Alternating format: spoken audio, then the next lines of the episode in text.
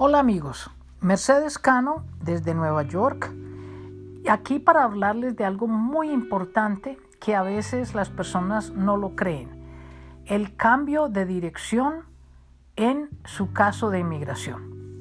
Mire, inmigración dice en su página lo siguiente, estoy leyendo de la página.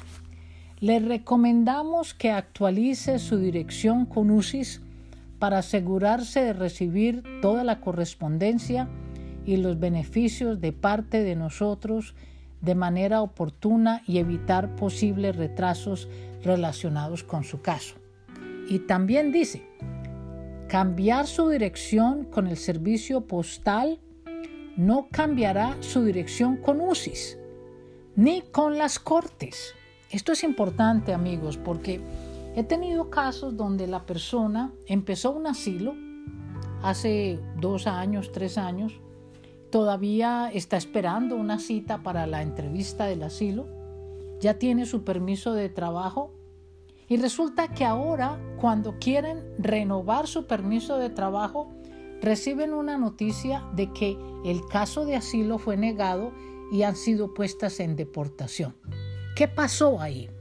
Pasó que la persona radicó un proceso, el proceso del asilo, y como estaba esperando y esperando por años, se mudó, hizo el cambio de dirección con el correo postal, hizo el cambio de dirección de su licencia de conducir, al Social Security también le informó, a todo mundo le informó, menos a la oficina más importante, la oficina que tenía el asilo local. ¿Cierto? La persona me dice que llenó un formulario AR11 por línea, que eso es lo que inmigración sugiere, y que ella nos explica por qué no le llegó a su casa la cita del asilo. Lo que pasa es esto, inmigración, UCIS que llaman hoy, es una agencia nacional y tiene diferentes oficinas en diferentes estados y mandan los casos dependiendo de la clase de aplicación que sea.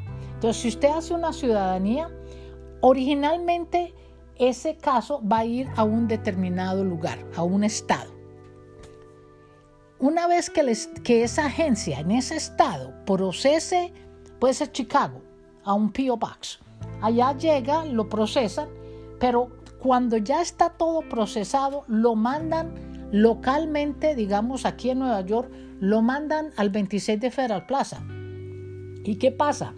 Que si usted se mueve en ese tiempo, mientras la, ciudadanía está procesándose, y usted no notifica a la oficina local y a la oficina central de que usted cambió de dirección, cuando le llegue la cita para la ciudadanía no le va a llegar y le van a negar esa ciudadanía. Lo mismo pasa con la señora que hizo el asilo.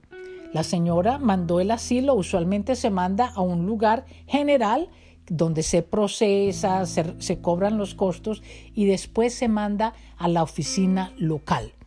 La oficina local cree que usted está en la dirección que usted dio originalmente y allí es donde la mandan a llamar. Al usted no aparecer, no comparecer frente al oficial, le niegan su caso. En el caso del asilo, ponen a la persona en una deportación. Entonces es importante, amigos, saber que cuando hay un proceso y se está esperando noticias de inmigración, que eh, hay que saber, inmigración siempre se está comunicando con la persona que aplica. Si hay un abogado de por medio, se comunica con el abogado y también se debe de comunicar con usted.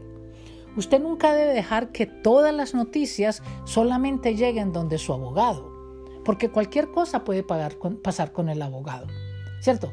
el abogado le pueden quitar la licencia, se puede morir, se puede cambiar de dirección. Muchísimas cosas pasan. O usted no quiere seguir con su abogado.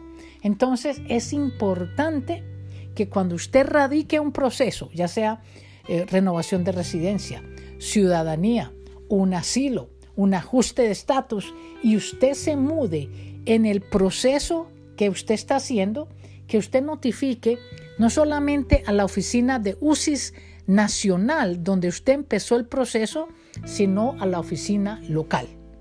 Bueno amigos, eso lo pueden encontrar en la página de usis.gov para que sigan los consejos que da el gobierno. Gracias.